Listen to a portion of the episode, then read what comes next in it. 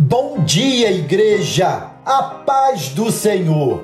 Amados, o nosso tema hoje é uma perigosa rota de fuga. No capítulo 23 de Provérbios, quero ler os versos 29 e 30, que nos diz assim: De quem são os ais? De quem as tristezas? E as brigas de quem são? E os ferimentos desnecessários de quem são os olhos vermelhos? Dos que se demoram bebendo vinho, dos que andam à procura de bebida misturada.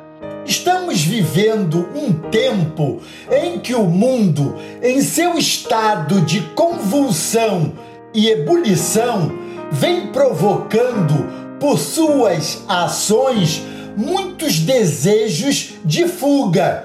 Imagino mesmo que essas perigosas rotas de fuga provocadas, apresentadas pelo mundo e tão avidamente estimuladas por Satanás, faz parte de um plano maior para tirar de Deus o foco. Só não podemos esquecer que nem o mundo nos oferece, nem o diabo nos estimula algo que a nossa carne não deseje.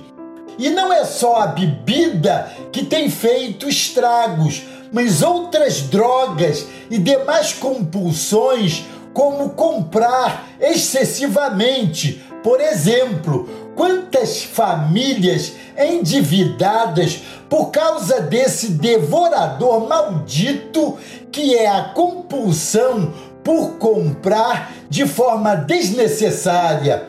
A insalubridade do mundo tem afetado a saúde emocional e até mesmo espiritual dos que não estão assim tão fortalecidos em Cristo. Não que o servo de Deus não tenha, de vez em quando, um desejo enorme de se esconder e procurar uma gaverna, como fez o profeta Elias ao fugir da fúria assassina da rainha Jezabel. Contudo, será que é lícito para nós buscarmos as mesmas rotas de fuga daqueles que não conhecem o verdadeiro refúgio que é Cristo? Paulo diz tão apropriadamente: todas as coisas são lícitas, mas nem todas convêm. Todas as coisas são lícitas, mas não me deixarei levar por nenhumas delas. Com essas orientações em mente, podemos fugir daquelas inclinações que nos levam para longe da vontade de Deus. Quantas pessoas têm se deixado levar pela bebida, por exemplo?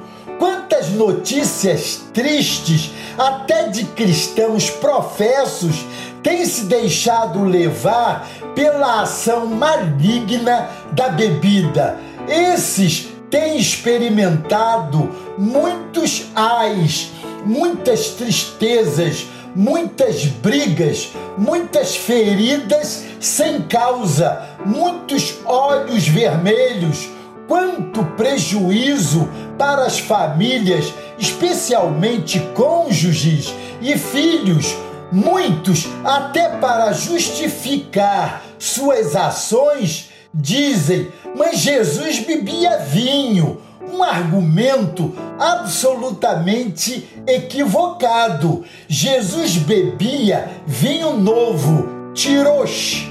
É um vinho não fermentado, não alcoolizado, puro suco da uva. A Bíblia não traz só relato de Jesus tocando o terror no meio de sua família ou no meio dos seus discípulos em consequência de um pileque. O autor de Provérbios, em outro momento, afirma: o vinho é zombador e a bebida fermentada provoca brigas. Não é sábio deixar-se dominar por eles. Que tal buscarmos o verdadeiro e eficaz refúgio que é Cristo? Que tal nos enchermos do Espírito ao invés de buscar a bebida forte?